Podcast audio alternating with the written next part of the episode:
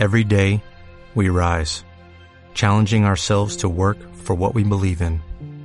At U.S. Border Patrol, protecting our borders is more than a job, it's a calling. Agents answer the call, working together to keep our country and communities safe. If you're ready for a new mission, join U.S. Border Patrol and go beyond.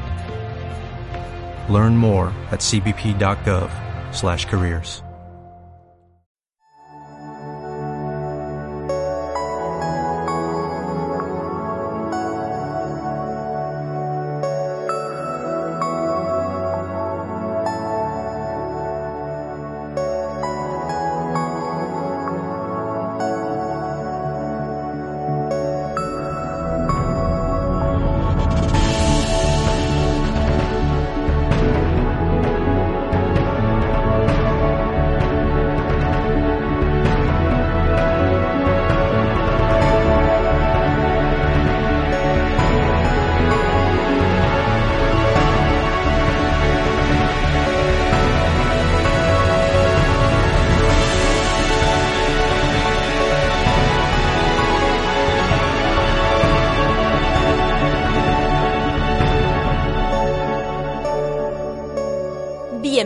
Bienvenidos a Game Start.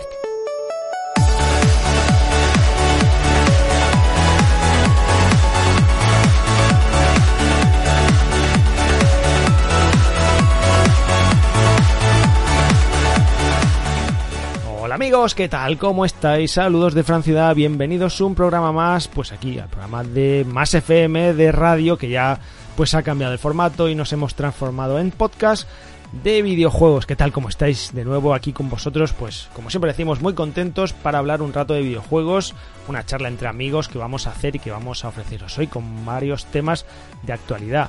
Y bueno, pues hoy tenemos equipo, no equipazo que vamos a presentar, por ejemplo, que está por aquí, pues nuestra querida Ania Silva, que ya tenemos ganas de escuchar. ¿Qué tal, Ania? ¿Cómo estás? Muy buenas. Hola, ¿qué tal? Pues encantada, que ya os he echado de menos, llevo unos días sin venir por aquí. Vaya, desde luego, sí que te echábamos de menos, ¿eh? ya sabes que, que tu voz y sobre todo tu sapiencia, pues eh, siempre es bienvenida aquí. Pues muchas gracias, ya encantada. ¿Has jugado mucho estos últimos días o qué? ¿Has Ay, estado más menos de lo que me gustaría, pero sí, he ido jugando cada ratito. Has estado liada currando mucho, ¿eh? Que Sí, sí, nos ha sí. dicho un pajarito, dice, no, no he podido Sí, ir porque está currando, levantando el país, ¿eh? Ya, como siempre. alguien, alguien le toca. Muy bien, pues también está por aquí Alberto, don Alberto Pino, ¿qué tal? Repetimos, ¿cómo está usted? Muy buenas tardes, Fran. Muy buenas tardes, Ania. ¿Qué tal? Pues muy bien. Siempre un placer por aquí, como siempre. Encantado también. Muy bien, ¿y tú le has dado mucho estos últimos días al videojuego o has currado también levantando el país como Ania? He currado, he levantado el país, eso siempre hay que hacerlo. y he jugado también, ya por fin terminé el Assassin's Creed y el Valhalla, ya lo terminé y ahora he empezado el Devil May Cry 5 en la PlayStation 5, el Special Edition este. Bueno, ya hemos visto que tienes problemas, ¿no? Que ya lo has dicho por Twitter. ¿Va a Sí. petar tu PlayStation 5 o qué? Me ha crasheado dos veces en dos días. Madre mía. Y tiene que ser el juego porque no he tenido ningún problema con PlayStation 5 hasta ahora. La tengo desde el día de salida y ha sido la única vez que tiene algún problema. Pero bueno. Bueno, pero vamos, lo tienes en garantía, ¿no? Sí, sí, sí, sí. Voy a ver qué tal y si no, pues habrá que hacer algo. Pero bueno, nada grave del todo. Pero hombre, para sospechar. Toquemos madera. Sí, toquemos madera, toda la madera que haya. Ya Muy bien, chicos, pues, pues nada, vamos a empezar y si queréis lo vamos a hacer pues eh, por Ania, que ayer, fue ayer o antes de ayer, Ania, con el tema de la BlizzCon que, que estuviste viéndola, fue ayer, ¿verdad? Fue ayer. Hoy estamos en sábado, grabamos en sábado. Y, Y, hoy tenemos eh, segundo día de BlizzCon, así que... ¿Cuántos días son esto de la BlizzCon? Dos días, eh, ayer y hoy. Dos Ah, días. El, el 19 y el 20. ¿Dónde es esto? Eh, bueno, desde la sede de Estados Unidos de Blizzard. Que lo hacen online. Qué pena. ¿eh? Esto es- lo hablábamos fuera de micro. Qué pena esto de los eventos que ahora se haga por, por tema online. No se puede hacer en vivo, ¿eh? con lo que se echa de menos. ¿eh? Sí, tanto, es todo. En los concursos de cosplay, es la gente, es el hecho de que te sientes en familia y que te emocionas como un niño pequeño cuando llegan los reyes. No sé, es todo el ambiente que genera mm, ver todo este tipo de eventos, pero bueno, se echa mucho de menos, la verdad. Esperemos que pronto pase todo esto y podamos volver otra vez a tener este calor y este todo. Yo creo que, fíjate, esto nos va a hacer valorar más todas estas cosas. ¿eh? Uy, sí, yo ah, personalmente sí, ¿eh? Porque vamos, es que ya te digo, ayer mismamente cuando veía la BlizzCon, el vídeo de intro, eh, me entró una nostalgia y un todo por dentro que es como diciendo, ostras, pues sí que lo he hecho de menos. no me había percatado hasta ahora. Incluso con, con eventos más pequeñitos aquí en España, incluso una Madrid Games Week como antes se hacía y tal. Claro, Nice One, los eventos retro, mismamente ir al Mercadillo San Antonio, cosas así. Ya incluso la, la ilusión por la fecha, ¿no? Porque se acerca la fecha y esa ilusión que te entra y no sé, yo ya lo comentábamos un poco la semana pasada también con el tema del E3, pero sí, sí, yo también he hecho mucho de menos los eventos físicos, incluso aunque no pueda ir, pero ese ambiente que se respira, esa, esa sensación de Navidad, que también comentábamos, es que es magia, es magia. A veces también eh, ayudaba para poder, coincidir con amigos que a lo mejor estaban en diferentes puntos del país, como es mi caso, que tengo gente en todas partes y a veces coincidíamos en los eventos y decía, hey, mira, ¿sabes? Y era doble ilusión, o sea, un evento en común y encima ver a la gente que, bueno, que quieres, claro. Es verdad, es que sobre todo es eso, el juntarte, el ambiente, porque imaginaos también nosotros, imaginaos que, que se hiciese pues un evento, pues eso, tipo Madrid Games Week, estas cosas, pues eh, quién sabe, ¿no? Que nosotros también somos un poco de, de cada punta de España, pues eh, sería un buen motivo para juntarse y vernos en persona. Que, que sería una pasada, pero bueno. En fin, ya volverá, volverá esto, ya veréis como, como si hay que tener, hay que tener ilusión. Porque hay que perder la fe. Bueno, pues eh, la ilusión sí que la tenías, porque nos decías que te estaba gustando el tema, ¿no? Porque se han anunciado cosas. Cuéntanos un poquito, pues, qué te ha parecido todo esto y qué se ha anunciado más o menos. Pues a ver, se han anunciado algunas cosillas. Eh, algo que ya se había filtrado en los últimos días por un accidente, por un tuit de Blizzard, ¿vale? Simplemente se ha confirmado todo. Entre ellos, lo, el bombazo más importante, vamos a ir a saco, ha sido el anuncio de Diablo 3, ¿vale? Que le han metido un lavado de cara espectacular, incluyendo un juego multijugador cooperativo y aparte uno que es también, eh, bueno, tipo modo versus, ¿vale? Así que las expectativas están por todo lo alto. ¿Vale? La parte negativa de esto es que no tenemos fecha y eso sí que mm. fue un gran fallo porque hubiera sido redondo que después de terminar el tráiler tan bonito que nos pusieron, pusieran una fecha, yo que sé, como si me pones 31 de, de agosto, ¿vale? Pero ahí tendrían Blizzard todos los billetes en la cara. Pero, de todo seguro. Pero yo te pregunto, ¿tú crees que para este año? Eh, a ver. Yo creo que sí, Se ¿eh? supone que sí, se supone que sí. De hecho, he estado leyendo ahí por los foros de, la, de Blizzard y la gente presume que a lo mejor en junio, que sería muy buena fecha porque nos pillaría en veranito, ya ve que nos quita de delante del ordenador y ya no te digo de la consola, porque ya tengo amigos que están con la Switch pensando, yo me la llevo a la playa, a donde sea. Así que sí, sería genial, la verdad, en verano me parecería una fecha ideal. Yo pienso que sí, ¿eh? yo pienso que esto está hecho un poco para amenizar la espera, ¿no? Hasta que llegue el 4. Pero hubiera sido un caramelo. Sí, eso sí. Esperando el 4, desde luego, para, para tenernos ahí enganchados mientras tanto y para que darle la oportunidad a la gente a conocer mucho mejor Diablo. Mm. Porque de hecho, fíjate cómo lo están ideando, que incluso en la tienda online oficial eh, ya tienes un pack que te incluye eh, tanto el Diablo 2 como el Diablo 3 y además te dan bastantes regalitos de uno para el otro, ¿vale? O sea, te regalan cosas del Diablo 2, te regalan cosas del Diablo 3, para que a medida que vayas jugando y demás, pues ya tienes un montón de de ítems, la, casi todos son estéticos, unas salas súper bonitas, armas y cosas así, ¿sabes? Eh, pero que ya están haciendo todo el camino, por decirlo de alguna manera, para que te vayas mentalizando, vayas jugando todo y te prepares para el 4. ¿Vale? ¿No, te parece o nos parece que a lo mejor no han puesto fecha por el tema de la situación de pandemia que, tenemos? No vaya a ser que pongas una fecha exacta y por lo que sea tengas problemas en la distribución o, lo que sea también y, se vea atrasada, ¿no? Sí, de hecho sí que lo he pensado, que seguramente no han querido dar fechas de absolutamente nada para no pillarse los dedos, porque como ya pasó que con la expansión de Shadowlands del WoW eh, tuvieron que hacer un retraso, cosa que no había pasado nunca, ¿vale? Yo creo que ahí ya se pillaron los dedos y dijeron, uy, mejor no dar fechas para no tener problemas con la gente, no desilusionarlas, o como últimamente tampoco es que Blizzard esté, no, no ha tenido muchos aciertos últimamente, yo creo que para no dar un patinazo más, claro. ¿vale? Entonces al menos así nos tienen con ilusión y demás. Sí que te puedes apuntar ya a la beta desde el mismo día de ayer, Ah, ya, te, puedes apuntar a la beta. Sí, en la página de diablo.com, que es la oficial, eh, te puedes apuntar sin ningún problema. De hecho, es lo primero que te sale. Eh, Alberto, vamos a apuntarnos, ¿eh? porque mola, ¿eh? sí, sí, sí. O sea, yo el Diablo 3 Diablo 3, eh, yo, yo el 2 no lo he jugado porque soy jugador más de consola y claro, el Diablo 2 no salió, solo salió en PC, ¿verdad? Sí, el 1 y el 2 solo son exclusivos de PC. No tuvo adaptación. El 3, el 3 fue la gran novedad de que se abrió consolas. Sí, tan criticado también. El Hombre. tema- Sí. Bueno, Es que son que- juegos que están muy enfocados al PC. ¿no?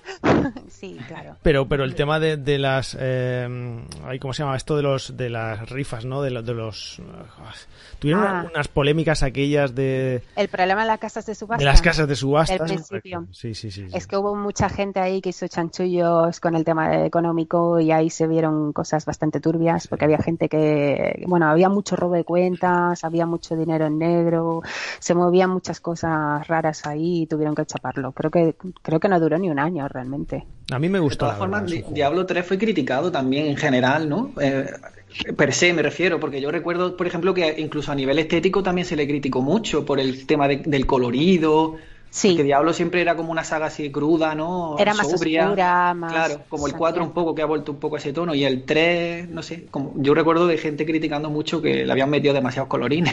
No, y además que habían, eh, criticaban especialmente que habían recortado el contenido, como en el caso de, de lo que hicieron luego en la expansión, eh, que pusieron el, el nigromante. El nigromante es una clase que tenía que haber estado desde base.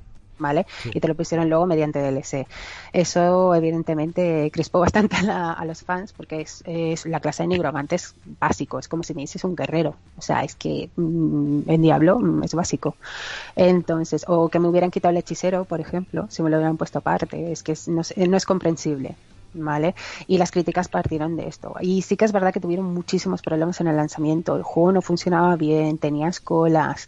eh, luego estaba el tema de las casas de subastas. Y ya mm, mm, vamos, mm, lo que fue terrible y, y rastró mucho el juego fue el tema de lo, del spam brutal que tenías, el robo de cuentas también, porque claro, a raíz de la casa de subastas, eh, eh, casi cada día recibías mails, spam, eh, intentando robarte la cuenta, buscaban de todo. O sea, eh, jugar al principio fue muy, muy difícil. La experiencia era bastante mala, porque era difícil de jugar en realidad. Tú querías jugar con alguien haciendo multijugador cooperativo y era bastante Claro, difícil. pero todo eso empecé. Tenías caídas, tenías todo. Claro, esto empecé. En consolas, a nosotros nos llegó si la, no recuerdo mal, la versión de consola Un año después, ¿no? Sí, eh, llegó y bueno, se criticó porque, porque claro, los peceros dicen, no, es que es un juego, lo que siempre pasa.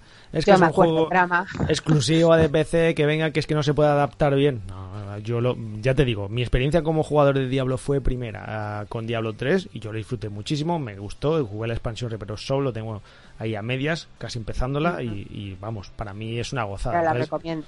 Sí, sí, totalmente. Así que, pues bueno. En fin, tendremos tiempo de, de hablar de, de este Diablo 2 y el 4 Sí, sí. cuando llegue. ¿Qué más cosas se vieron en esta BlizzCon? Ah, bueno, no se ha visto mucho sobre el Overwatch 2, simplemente han enseñado unas pinceladas del, P- del PvE, o sea, del contenido que van a ser eh, las misiones, ¿vale? Pero nada, apenas un par de segundos de, de imágenes y poco más. Eh, ya habían anunciado previamente que no dirían nada más y de hecho es la mayor decepción porque ayer Eso- fue trending topic casi todo el día. Hoy se espera que digan algo, pero no, yo no daría muchas esperanzas sobre ello. Es ¿vale? que yo, con el tema del Overwatch 2, porque es que se anunció, si no recuerdo mal, como hace dos años, ¿no? Se anunció en 2018, creo, Sí, por ahí. si no recuerdo mal, sí. Y no se ha vuelto a decir No. nada, nada, nada, nada, nada de él. Y yo no sé si es que están teniendo algún problema con el desarrollo o no sé qué está pasando porque es raro. el- Y sobre todo que Eh, llegue la BlizzCon y no digan nada. No sé, yo es que es uno de Claro. los que más esperaba porque a mí el primer Overwatch me gustó mucho, yo lo jugué bastante. Sí, pero y es eso un, que no juego, es mi tipo de juego. es un juego que se ha desinflado mucho, Alberto. Empezó muy fuerte Pero duró bastante. y le ha comido mucho terreno, por ejemplo, Fortnite, el PUG, por ejemplo, bueno, también. Prácticamente todos los juegos. Claro. Pero la, Sí, el- o sea, el cuidado que le, le dio Blizzard al juego, la cantidad de actualizaciones que sacaban, el la verdad es que lo trataron súper bien. A mí el juego, ya te digo, me gustó mucho el lore que tenía, los personajes, la estética, me, me gustaba un montón. Cuando anunciaron el 2 me alegré porque, porque eso, porque además con el tema de que le iban a meter un modo historia y demás. Pero es que no se ha vuelto a saber nada y entonces yo ya, ya llevaba un tiempo pensando en si el- podía haber algún tipo de problema detrás del desarrollo, si no sé, porque era raro que, no se hubiera nada. Creo que hay algún director de juego, si no recuerdo mal, que ya se, que se ha marchado parte del equipo. Piensa que Blizzard últimamente ha tenido, mm, lleva año y medio más o menos arrastrando unos problemas a niveles logísticos y de empresa eh, muy graves. O sea, hablamos de que han tenido cientos de despidos, han habido muchos casos de crunch, eh, luego acaban de cerrar cosa que es inaudito y nadie lo entiende, la sede central que tenían aquí en Francia, creo que era en Versalles. Eh, y claro, son cosas que es una tras otra, tras otra. Es que creo que han despedido como 300 personas por lo menos el año pasado. ¿Vale? Y claro, eso es la suma. ¿Vale? Y a, ver, ha sido paulatinamente, pero por ejemplo, veías noticias, hoy han despedido a 100, a los dos meses o así, otros ciento y pico. Entonces, claro, yo creo que todo esto va sumando y las trae. Y el COVID, seguramente, que también Evidentemente. de alguna manera, claro. La situación sí, de en día, sé que por lo que ellos han comunicado, eh, parte de la gran parte de los equipos están teletrabajando desde su casa y creo también supongo que esto tiene algún lastre. Depende de qué departamento, supongo que, que es más complicado por temas técnicos más que nada. Pero no sé, eh, la verdad es que tengo fe en Blizzard, o eso quiero creer, pero la verdad es que está un poco deslucida. vale. ¿Y alguna IP nueva o algo de WoW? Bueno, de WoW se ha presentado el primer parche de Shadowlands, eh, eh, cadenas de, dominación, perdona, que ya te lo voy a decir en inglés. Eh, las cadenas de la dominación, eh, si no recuerdo mal, no han dicho fecha, pero seguramente será antes del verano. ¿Parche para arreglar cosas o nivelar o...? No, no, eh, el WoW siempre va por parches, por decirlo así. Eh, después de que te pasas el contenido de expansión que se llama Endgame, que se suele llamar en los MMOs, eh, pues hmm. exacto, siempre los parches significan más contenidos. Es como si fueran microexpansiones dentro de la expansión, ¿vale? Entonces este es el primer parche. Eh, que añade un montón de historia, añade mazmorras, añadirá de todo, ¿vale? Eh, ayer se ha desvelado con un tráiler sobre qué va a ir, ¿vale? Eh, no entraré en spoilers por si alguien no ha jugado, pero sí que un poco, en general, ha sido un poco decepcionante porque por lo que nos han mostrado en el tráiler es, están empezando a repetir unos patrones, porque mm, solo diré que es volver otra vez al tema de hartas, ¿vale? En The Breath of the Lich King. Y es como, uff, que esto ya lo he jugado. Claro, claro, está. Alberto, bien. Entonces es, eh, es, esto, que es como, uff, esto ya lo he vivido. Y bueno, sí, también han anunciado eh, para el Classic eh, Burning Crusade. Mm. Eh, que ya son ganas, personalmente. Para mí es la expansión que más me costó ¿vale? Porque es la más difícil, la que más se me atragantó porque tiene zonas que son de tedio absoluto, de farmeo, farmeo, farmeo. Y lo peor de todo es que, claro, eh, cuando yo ya la jugué estaba nerfeada ¿vale? Y ya me costó, ya os digo. Eh, la versión que van a poner en el Classic es la pre-nerf, o sea, antes del nerfeo. Así que eso es hardcore para los jugadores veteranos y realmente sufridores, ¿eh? Y, desde luego. Y con tiempo, sí, desde, lo, desde luego que quien juega esto tiene mi total admiración. Porque... Pero habrá que probarlo, ¿no? Aunque sea Ania.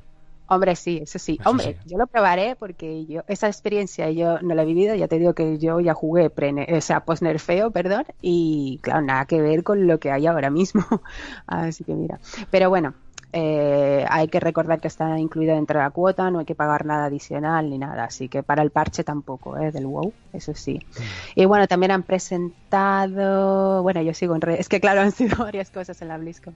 Eh, han presentado la siguiente expansión del Hearthstone y la parte negativa, como siempre, es que todo es de pago y si no pagas, no tienes juego. Así que bueno. Madre mía, ¿cuánto, tiempo hace que no juego yo al Hearthstone? Uf, me gustaba, ¿eh? A mí me gustaba, ¿eh? Cuando, cuando salió me, me, me una temporada que me piqué, pero claro, al final...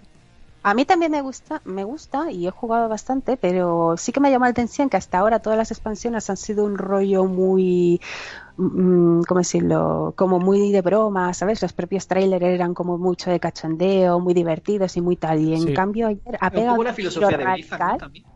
Sí, pues el, la expansión que han anunciado ahora ha sido un cambio eh, radical, ¿eh? Ahora, le he visto una expansión muy oscura, muy seria. Es como, pues uy, ¿esto es Atraer nuevos, nuevos eh, usuarios, ¿no? Supongo que sí. A ver, que ya toca, ¿eh? que tiene que tener... Revitalizar un poco. Exacto. Pero no se esperan grandes novedades, porque normalmente siempre las, las novedades importantes se dan en la ceremonia de apertura, pero oye, nunca se sabe. Igual, igual esta noche van y nos sale la, la fecha de Overwatch 2. No sé, lo dudo, pero bueno. Yo lo dudo. ¿Cómo Esa duda que, que, tenía, no sabía si los anuncios se hacían solo en el primer día o también había anuncios en el segundo. Entonces, no, no, no, sé, no sé muy bien cómo funciona, por eso Normalmente todos los anuncios gordos se hacen el primer día en la ceremonia de apertura y luego eh, los restantes paneles del día, del primer día y el segundo día, lo único que hacen el segundo día es como un repaso a todo y alguna novedad sí que dan, pero te suelen poner cosas como de arte, eh, te hablan de las bandas sonoras, del proceso creativo. Mm. Hoy normalmente es más bien enfocado a este tema, ¿sabes? Cosas más técnicas y este aspecto, arte, música, cómo hemos creado tal, en qué nos hemos inspirado. Exacto, esto ya es fanbase. Y mm. claro, hoy normalmente también el punto fuerte suelen ser los torneos, que creo que hoy sí que hay torneo de Overwatch y que se va a retransmitir. Y claro, la parte final, que siempre era el colofón, era el concurso de, de ay, perdona, cosplay, creo que salía. Sí, y claro, evidentemente este año pues no lo hemos tenido. Así que ¿Cómo me gustaría que Blizzard se atreviese a sacar una IP nueva, eh? Me gustaría mucho. Sería estupendo sería estupendo. Es que yo creo que tenemos todo un poco de hambre de IPs nuevas en general. Es que Blizzard, eh, Alberto, eh, tiene un toque, lo decíamos viendo el tráiler de Diablo 2. Es que los trailers de Diablo son una pasada, los trailers de Blizzard son una pasada. Blizzard sabe muy bien hacer las cosas. Pero últimamente, por desgracia, pues yo no sé, pues ya lo estás diciendo tú, están despidiendo gente y demás por la situación y por cosas externas o lo que sea pero es una compañía, pues eh, yo la tengo siempre en el mismo nivel que Naughty Dog, que Rockstar. Lo que pasa es que de años atrás, pues eh, ha ido decreciendo un poco. Y, vamos, yo creo que una nueva IP de lo que sea, me da igual. Porque eh, de StarCraft ya no se sabe nada, ¿no? Bueno. Ni se le espera de momento. Ni se le espera tampoco, está abandonada. Yo creo que van a, y es un gran desperdicio, ¿eh? porque podían sacar ahí de todo lo que quisieran y más, pero lo tienen totalmente pues olvidado. Algo, algo nuevo, que saben hacer muy bien las cosas, no sé, eh, aunque no fuese a nivel PC, fuese para consolas también, como ahora va a salir Diablo 2. Claro. Pero alguna cosa. También también del Heroes of Stone, también podrían dar un golpe de mesa ahí, mm. haciendo algo que renovase todo el sistema, algo que hiciera competencia y plantara cara a todo lo que hay. ¿Vale? Bueno, la verdad que son pues muy buenos creando universo. Eh, pues dejamos atrás Blizzard, a ver si, bueno, dentro de poco hablaremos de Diablo 2, esperamos que, para antes de verano. Y Alberto, ¿qué nos traes tú esta semana? Venga. Pues yo quería traeros eh, la noticia creo una de las más interesantes de esta semana y es que eh, Microsoft ha anunciado una función nueva para Serie X y Serie S que ellos llaman FPS Boost, que básicamente lo que consiste es como que la consola eh, por ella sola eh, duplica el rendimiento del frame rate en los juegos que son retrocompatibles, ¿no? Hmm. Entonces esto quiere decir que, pues no sé, juegos de la pasada generación o incluso antes pueden ir a 60 o a 120 FPS eh, directamente, simplemente metiéndolo en la consola. No, no es que los desarrolladores tengan que hacer eh, nada en el juego ni requiere trabajo de los desarrolladores. Es algo que realiza la, propia consola. Y no sé, me parece interesante sobre todo porque me veo a Microsoft como muy enfocada en este tipo de facilidades para el usuario la veo como que le está dando mucha importancia a este tipo de cosas, en hacer que los juegos funcionen muy bien, en, que las nuevas, o sea, que los juegos antiguos se jueguen de la mejor manera posible, en hacer ver a la comunidad que si te compras este juego lo va a ver mejor en Xbox que en otra consola. Creo que este mensaje lo han conseguido calar muy bien y creo que con cosas como esta, ¿no? El FPS Boost es como que refuerzan todavía más eh, pues esta, sensación que yo creo que, que nos da un poco a todos. Yo no sé cómo lo veis vosotros si os parece una cosa importante o no, o simplemente lo veis como una cosilla más, pero a mí sí me parece interesante por eso, porque veo como que Microsoft está muy encima de, este tipo de cosas últimamente y yo lo agradezco. Eh, bueno, a mí personalmente eh, me parece como un añadido, ¿vale? Lo agradezco porque, mm, no sé, me parece una... Todo lo que sea positivo para el jugador, en este caso nosotros como usuarios, eh, me parece positivo. Y además es un hecho que es un añadido, no tenemos que tener costes adicionales ni nada. Es algo que se implementará de forma automática. Lo que pasa es que irá escalonadamente. Han empezado con una serie de juegos, pero no dicen que irán ampliando. Sí. Luego creo que han dicho que era cada dos semanas que iba a ir ampliando, más o menos. Creo que sí. Eh, no sé, lo veo interesante, sobre todo porque el rendimiento es importante y hay gente que, claro, se ha comprado a lo mejor, es la primera vez que tiene una Xbox en, a lo largo de todos estos años, ha empezado con una serie S o una serie X y tiene todo un catálogo inmenso de juegos de varias generaciones. Así que me parece una oportunidad para jugar a estos juegos, pues mira, con buen rendimiento y sin costes adicionales, cosa que hoy en día, pues mira, se agradece agradecer, ¿eh? Eh, yo, eh, a ver, yo voy a opinar respecto a este tema. Está muy bien, genial, me parece muy bien. Eh, de hecho, al usuario, pues, eh, digamos, medio que consume videojuegos más o menos normal, pongamos, es una buena noticia, porque tienes, si tienes juegos pendientes, pues mira, y los tienes y tal, y puedes, puedes volver a jugarlos y estas cosas. Pero a nivel, digamos, más innovador, eh, la retrocompatibilidad siempre es un pisotón en el, en el, en el freno, ¿no? No sé si estás de acuerdo, pero, pero creo que eh, el que sea retrocompatible hace pues que no sé que, que quizás eh, te pongas a jugar a juegos que tienes pendientes bien es cierto que ahora mismo viene de lujo porque ahora mismo yo por ejemplo en mi caso PlayStation 5 si me la compro pues fíjate es para jugar prácticamente a lo que tengo atrasado, porque a lo que ahora mismo hay en la actualidad, pues eh, salvo Demon Souls y eh, dos o tres más que vayan a salir y eso, no hay mucho más catálogo. Pero sí, pero es que el decir me voy a comprar una consola para jugar a lo que ya tengo pendiente por, porque es retrocompatible, eso está a priori muy bien, pero no suena un poco a atraso, a, a, una pisada en el freno, como decir, vamos a ver, si yo me compro una consola, estamos de acuerdo en que si hay una nueva generación, tiene que ser a nuevos juegos.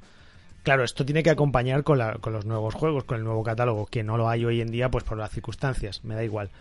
Pero claro, es que comprarte una videoconsola y que sea retrocompatible y empezar a jugar a juegos pasados, no sé, me parece una frenada, ¿eh?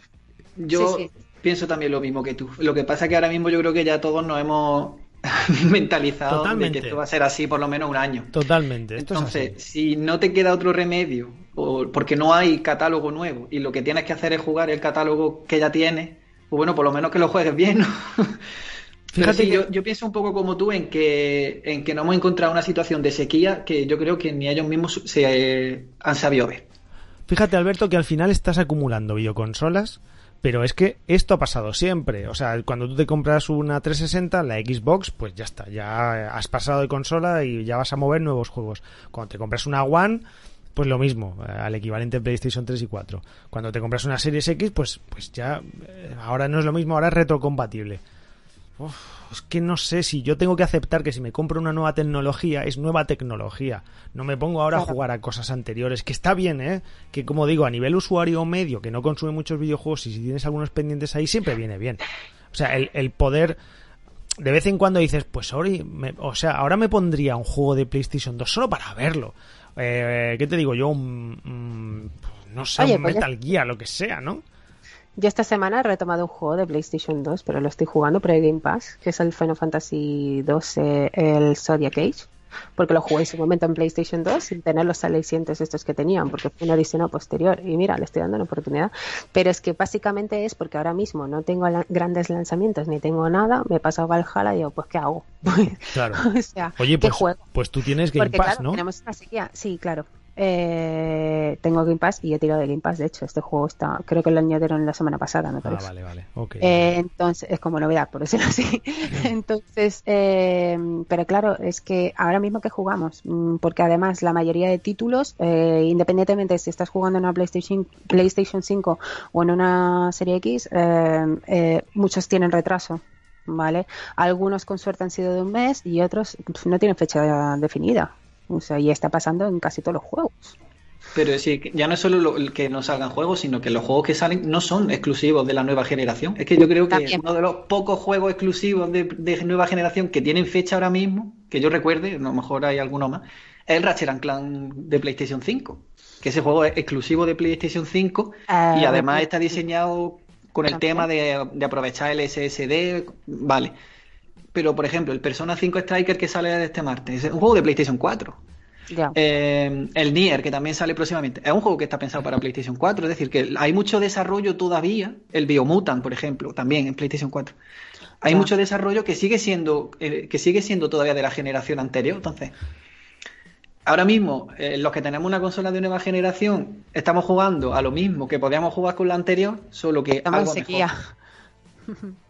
¿Es una situación ideal? Pues no, no es una situación ideal, para nada. Y luego... Yo quiero tener un juego que diga, que yo al jugar diga, Dios mío, esto de verdad es la nueva generación.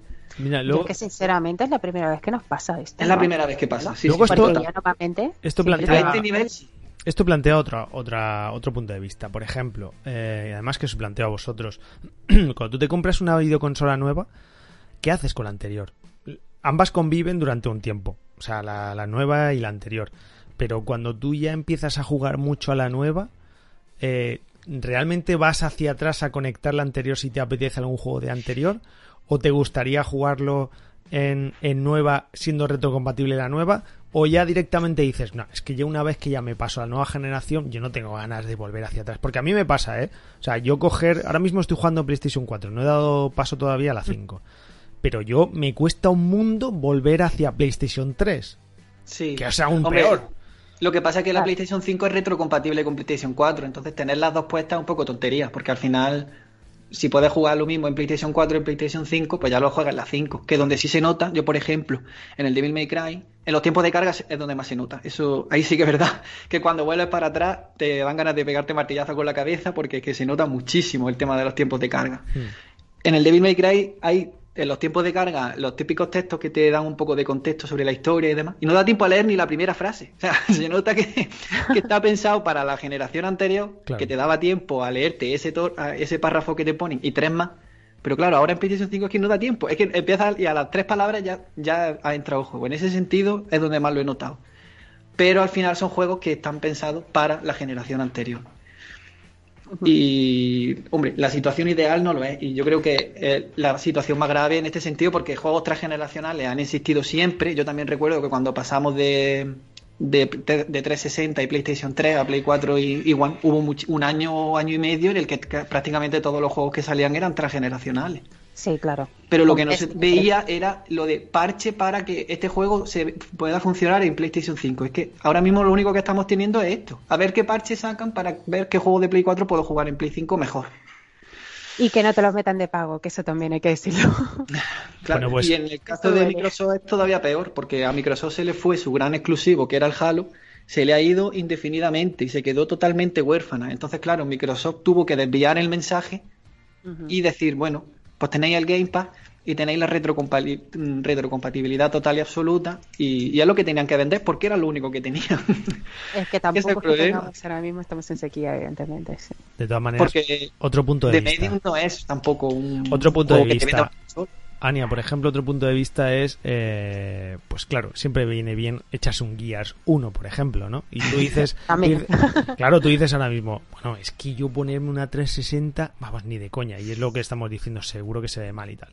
Entonces, tendrías, tendrías la posibilidad ahora mismo de jugar al 1, pues como está diciendo Alberto, pues con una mejora del frame rate y demás, eso estaría guay también. Es que también. Pero nunca. Bueno, pero es que de Gears además tienes la versión Ultimate. también tienes la versión Ultimate, correcto, de One, sí. Nunca nos hemos visto en la situación de que tengamos una consola nueva y lo que estamos pensando es ver cómo se ve el Gears 1. Claro, es que. Es, que eso no ha pasado en la vida y no lo han metido en la cabeza. Porque las circunstancias son excepcionales de lo que estamos viviendo estos días. Claro pero no deja de ser un poco decepcionante porque al final cuando uno da el salto y se gasta un dinero, oye, que te piden un dinero, ¿eh?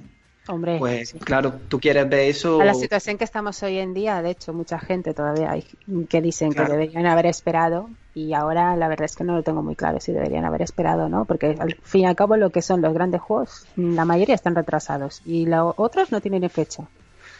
Pero bueno, veremos. Bueno, pues eh, pasamos a otro tema y hablamos de Nintendo, porque es que Nintendo, según leemos en, en una noticia, eh, confirmó en enero pues que se hacía con la totalidad de las acciones de Next Level Games. Eh, no sé si sabéis, pero ese es este estudio canadiense que ha hecho Luigi's Mansion 2, el 3, el Punch Out, el Metroid Ujú. Prime, por ejemplo. eh, bueno, pues tras hacer lo mismo que con Retro Studios, que hizo Metroid Prime, y, y con Monolith, ya sabéis, del de Xenoblade, el presidente de la compañía, eh, Furukawa, pues ha sido preguntado acerca de la posibilidad de ver eh, más movimientos mm, de este tipo, ¿no? Y es que dice, pues que nada, que ha dejado claro que no tienen pensado hacer compras o adquisiciones de estudios si no lo ven necesario. Aunque palabras textuales dice que hará inversiones si son necesario, eso sí, pero que aclara que, que a la hora de tomar estas decisiones se basan en si estudios, si esos estudios pues pueden mejorar el valor del entretenimiento que ofrece Nintendo. Y el caso es que este Next Level Games, pues es un socio, según ellos, dicen que con el que hemos estado trabajando durante muchos años y decidimos que podríamos mejorar la calidad y velocidad de los desarrollos al convertirlos en una subsidiaria y empezar a trabajar juntos. Dice, no estamos simplemente comprando estudios a ciegas porque queremos recursos de desarrollo. Dice, la meta no es expandir la escala de nuestro negocio. No, que va. Que va, que no queréis hacer. Si lo que no queréis es ganar dinero, si vosotros estáis por amor al arte. Claro. En fin, no sé qué os parece esta noticia, chicos. Bueno, a ver, en parte se veía venir, ¿no? Porque al fin y al cabo los últimos juegos, todos los últimos desarrollos de los últimos años, pues, básicamente son exclusivos de Nintendo, ¿no? Porque ninguno Sí. de estos títulos han salido fuera de, de Switch, Sí, sí, la compra tiene todo el sentido del mundo, vamos. ¿verdad?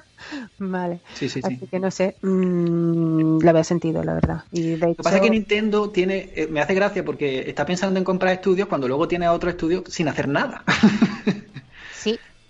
Ay, Camelot, a ver cuándo sale Golden Exacto. Sun. Eh, Yo lo dejo caer. o Retro, que porque Retro sabemos que ahora mismo está haciendo eh, Metroid Prime, pero hu- hubo muchísimo tiempo en el que Retro estuvo sin hacer nada y fue y era toda una incógnita. Vamos, llegamos incluso a pensar que, que se la querían cargar porque es que no, no hacían nada.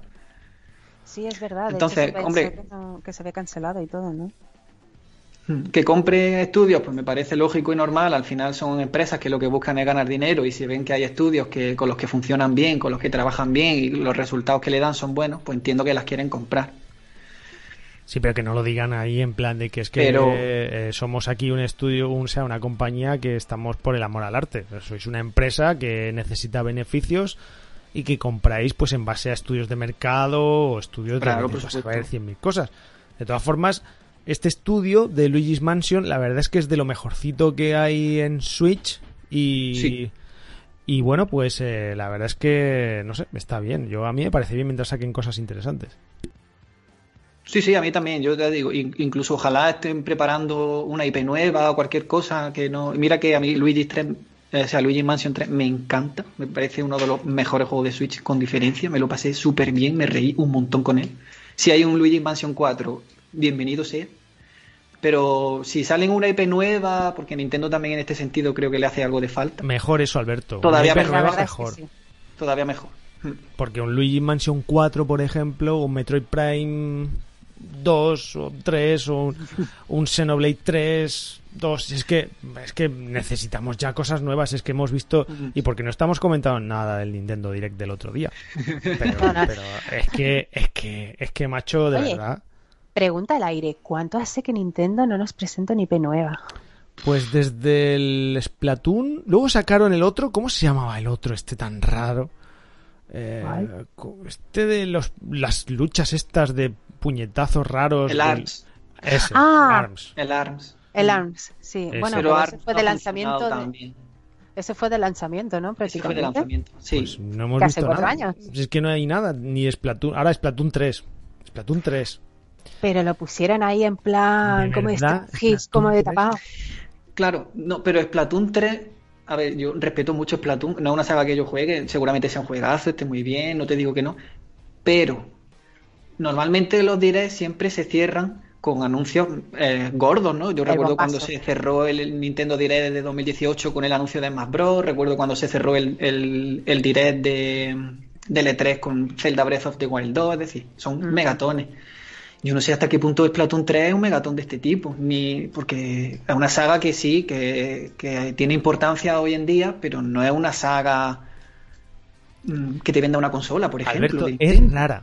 O sea, que, que ya se vaya a convertir en una saga con tres entregas, un juego que no tiene historia, Es que, ¿sabes lo que me- a mí es que la sensación que me dio es que eh, la idea del direct era terminar con el, con el Zelda y fue como, no, porque esto es terminar de bajona. y metieron el Splatoon porque es que era un direct que estaba enfocado en principio a juegos de la primera mitad de año y Splatoon 2 se nos va a 2022. Es que ya te digo, no creo que sea una saga que, se, que, que merezca un anuncio tan grande. No que no lo merezca, sino que, que, que tenga que tener una- un, un anuncio con tantísima sí, que, antelación. que no lo pide tampoco tanto la gente. O sea, que habrá gente No, que tenga porque su... es que al final Splatoon le puedes meter novedades, pero no puedes revolucionar la Claro. mecánica. Al final son juegos que, que están muy, muy, muy encasillados por la, por la jugabilidad que tiene. Es que Splatoon, ¿qué le va a hacer ahora? No sé. yo Meterle que- un Battle Royale, seguramente. Mm, No, creo que no ven tanto. no, No sé. sé. Yo es Ah, que Lo veo complicado. Y no sé, realmente mm, es que si te fijas en todas las retransmisiones de Twitch y todo esto, no es que sea un juego que se retransmita mucho, ni es que claro, todo lo copa Fortnite, entre otros tantos. Es que Ah. incluso si Nintendo hubiera querido mimar un poco Splatoon 2, no, hubiera, no le hubiera hecho falta ni siquiera anunciar un, un Splatoon 3. Pero mira, si hubiera sí. sacado actualizaciones a Claro. menudo, hubiera eh, motivado a la gente, ahora mismo podría tener una comunidad bastante activa y no te hace falta anunciar un Splatoon 3, porque es que Splatoon es un juego que requiere eso, que requiere que tú a la gente la tengas constantemente jugando y Pero para mira. eso tienes que darle aliciente. Eh, Y si tú lo haces bien, pues no te hace falta tener que estar sacando otra secuela de Splatoon, que al final no creo que haya mucha diferencia, igual que no lo había del 1 al 2. No, ya. estamos, estamos siempre pidiendo eh, cosas, cosas a sí. Nintendo, ¿vale? Estamos siempre, bueno, estamos siempre pidiendo, punto. Estamos siempre pidiendo. Sí, sí, sí. Pero vale, a Nintendo siempre le pedimos cosas nuevas, vale, venga. No te las dan, vale. Entonces, ¿qué hacéis? Nos sacáis, nos sacáis vuestras franquicias de siempre, porque al final somos unos ignorantes y pedimos otras cosas que no nos van a dar, vale. Yo asumo que si me compro una Switch, ya sé que va, voy a tener mis sagas de Nintendo y tal, para eso me la compro, vale. Yo creo que como yo, todo el mundo, no le podemos pedir casi nada y les cuesta mucho sacar una IP, vale. Punto, va, ya está. Pero entonces, si tenéis que sacar algo y hacéis un Nintendo Direct después de cuánto, un año, un año, ¿no? 530 días. Vale, un año y, y- Año y medio. un año y medio casi. venga. Después de todo esto, ¿de verdad solo estáis pensando en Splatoon 3? Puestos a pedir, puestos a pedir, pues mira, me conformo que- con que hagáis los de siempre. Sacarme eh, las mismas franquicias, pero con eh, entregas nuevas. Es decir, ¿dónde está Yoshi? ¿Dónde está Kirby? ¿Dónde está Donkey Kong? ¿Dónde está? Pues sacarme algo de esto, puestos a, a- sacar. Sí, Oye, un bayoneta, claro.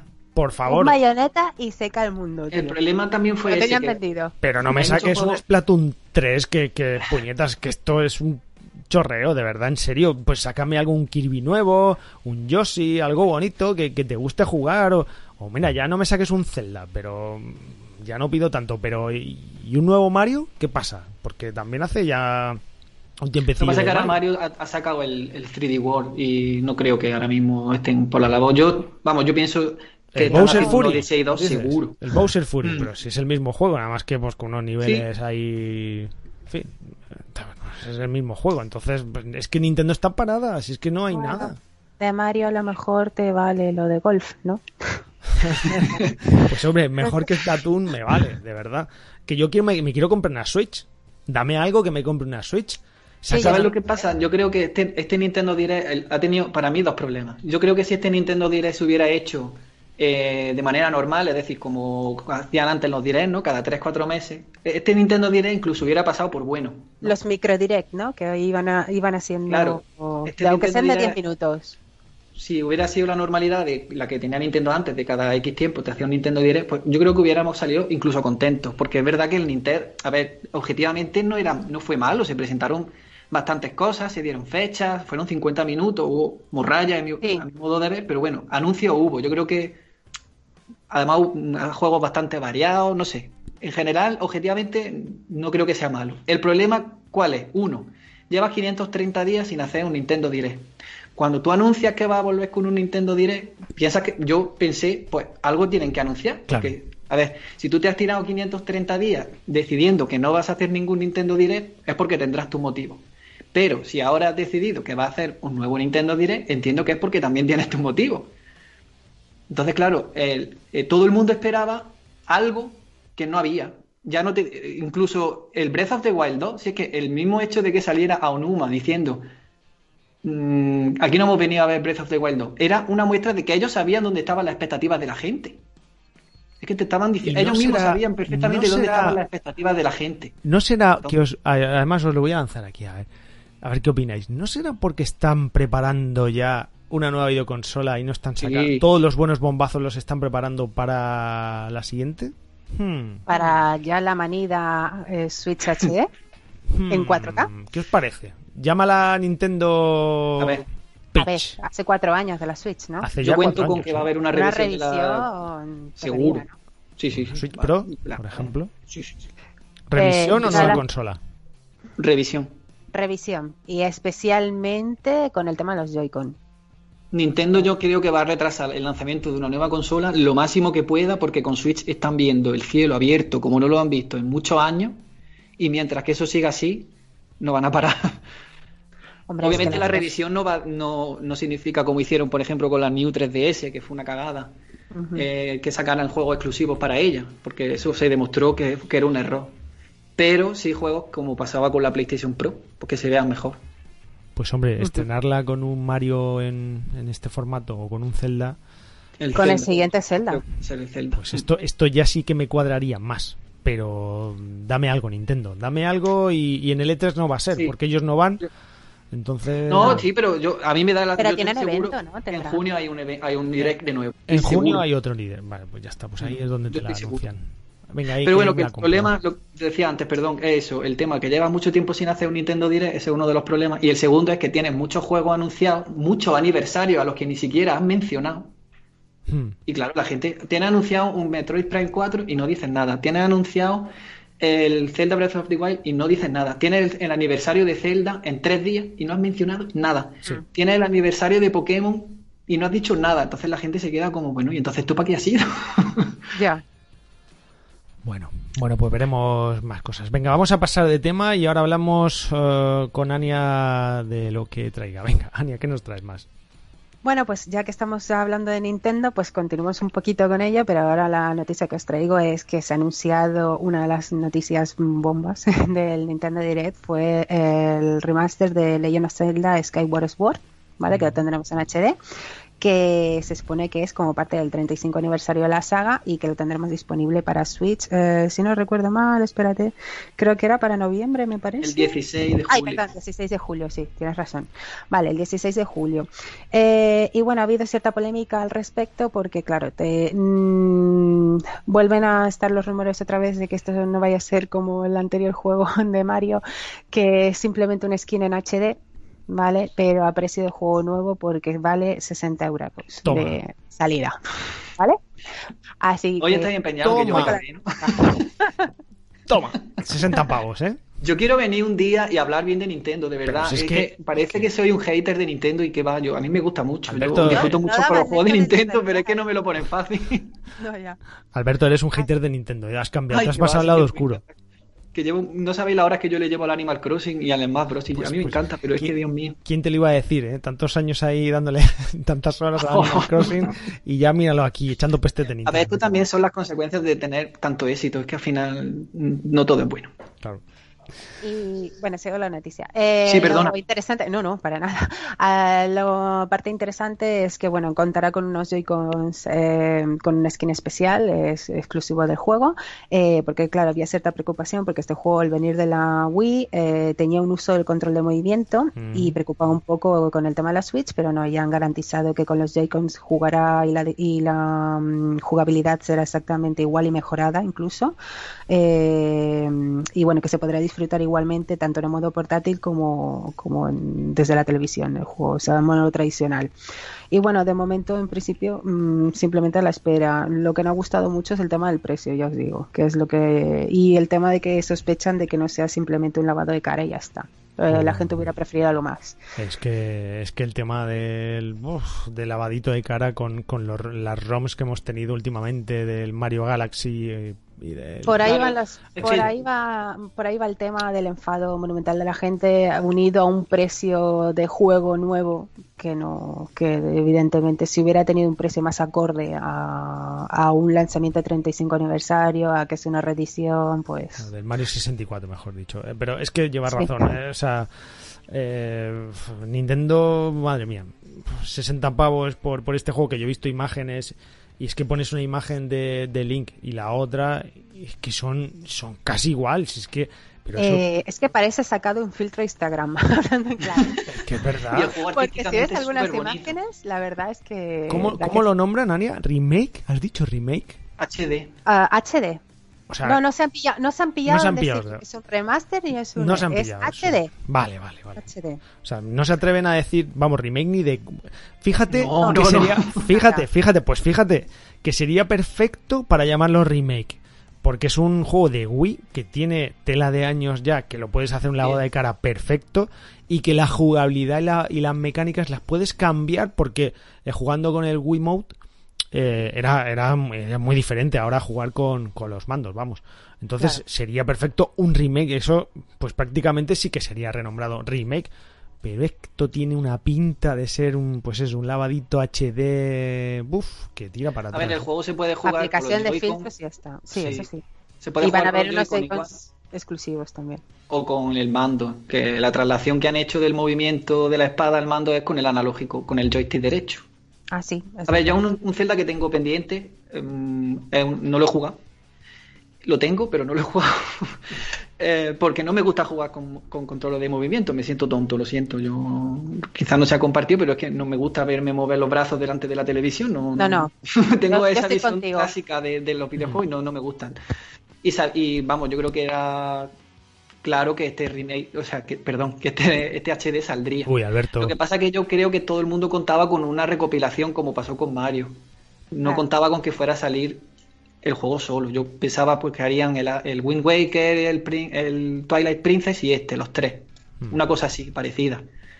Pero no, han sacado este con el en HD a 60 euros. Que aparte, lo de los 60 euros no nos debería sorprender, ¿eh? porque la tónica de Nintendo está siendo esta. Yo recuerdo, porque la edición que yo tengo de Wii era, venía el juego con el mando Wii, con el Wii Motion Plus, porque era algo que se necesitaba para jugar al juego, porque era como que te trasladaba uno a uno los movimientos que tú hacías con la mano, ¿no? No como pasaba con el Wii Mode normal. Y aparte te venía la banda sonora, una edición especial, el mando dorado, chulísima, y costaba 69 euros, 70. Y ahora el juego, 10 años más, solo el juego, te cuesta 60. Pero Alberto, es que cualquier juego de Nintendo Switch vale unos 40 o 50 pavos. Sí, a ver, esto es como siempre. Si luego tú llegas a Mediamar o a cualquier sitio y seguramente te lo encuentres a ese precio, pero el problema está en lo que Nintendo te quiere cobrar por el juego, no al precio que luego tú lo compres. Claro, pero, pero bueno. Eh. La intención de Nintendo es que es un juego completo a precio de novedad. Dicho esto, el juego, aunque haya críticas de que vale 60 euros, es el juego número uno de Switch vendido en Amazon, ¿eh? Sí. se dice mucho, pero la realidad es que está, está, se está vendiendo muy bien y faltan cinco meses todavía. Mm. Pues una cosa os digo, eh, ¿qué ha pasado con este juego? Em, yo en su momento sí que lo jugué. Eh, lo jugué, no me lo pasé entero, eh, pero sí que jugué pues un tercio del juego. Muy bueno, muy buen juego. Y en su momento los análisis que se hicieron por parte de la prensa fueron muy buenos. Si os fijáis, si os metéis a webs, están de 9 para arriba. En Meditation, de hecho, tiene el 10. Sí. Y ahora es lo que me está haciendo gracia que se está diciendo que es un Zelda de los mediocres o de los normalitos que, hay. Ah, pero eso siempre pasa. Pero sí, es que a ver, sí fue un juego polémico, ¿eh? Yo recuerdo que en su momento tuvo polémica. Pero yo no te puedo hablar de si es bueno o malo porque ya te digo, yo no, no lo he jugado, pero sí es un juego que, tiene muy dividida a la gente. pero, pero la calidad y en su momento las reviews eran buenas, entonces no me vale que mm. ahora la gente diga, no es que este Zelda, pues para eso sacas el no sé qué. Claro, sacas el que a ti te guste, ¿no? Es que es un, es un buen juego, o sea, es un buen Zelda. ¿por qué, y, no hace Nintendo un remake de la Link to the Past? a ver, yo lo Como hicieron con el Link's Awakening, Eso sí estaría chulo. A ver, yo lo jugué en su momento. Me pareció buen juego, no de los mejores, porque para mí el top es el Mayoras, pero y el Wind Waker también, de lo que me gustan, pero no estaba mal Ahora, a las críticas de haters que estoy viendo y demás, que dentro de todo no era de los malos, hombre, tampoco era de los malos. El juego estaba entretenido y estaba bien. Y ese momento en la Wii, con los controles de movimiento y demás, tenía lo suyo, ¿eh? Que yo no soy muy a, muy a favor del control de movimientos, pero era lo suyo. No sé, eh, la Wii era otra cosa aparte en este aspecto. Sí. Sí, a ver, yo, está bien que antes, porque antes te obligaban a jugar, eh, como digo yo, aparcando aviones, pero ahora por lo menos ya te dejan elegir, que está bien. El que quiera jugar como se jugaba originalmente lo puede hacer y el que prefiera jugarlo con el mando, pues lo puede jugar con el mando. Que ¿Cómo es, es eso como de, ¿Cómo es eso de aparcar aviones, tío? No, ¿Qué casco de decir con eso? Pues moviendo sí, mucho los brazos delante de la tele. Es que no. Vale, vale, vale. Tú no has jugado al Wii Fit, ¿eh? Sí. No, es que yo la Wii, la Wii no la tuve, de hecho, es que no, no me Madre gusta. mía. Ah, vale, vale. Yo la tengo ahora porque mi pareja sí la tiene y la tenemos aquí, la consola y demás con muchos juegos, pero yo no la tuve porque no, no me gusta. El Wii Fit, qué grande. lo, lo que me costó a mí regalarlo unas navidades que estaba agotado por todos sitios. Es que todo lo que sacaba Nintendo de Wii. Bueno, uf, el Ring Fit el año pasado con el confinamiento era imposible de encontrar, ¿eh? Madre O sea que... Ay, con el potencial que tiene Nintendo y, y fíjate, Hmm. pues mira, a mí no se me había ocurrido esto que ha dicho antes Alberto, pues ya que estamos, seguramente, creo recordar que este año teníamos aniversario de Zelda de, de algún tipo. Mañana, Es mañana. Sí, mañana. Mañana, mañana es, el vale. 35 aniversario de la saga. Pues mira, fíjate, sería el momento perfecto, pues para lo que ha dicho él. Pues eh, te sacas el, pues mira, eh, Wind Waker Mayoras más y, y este, y el Skyward Sword.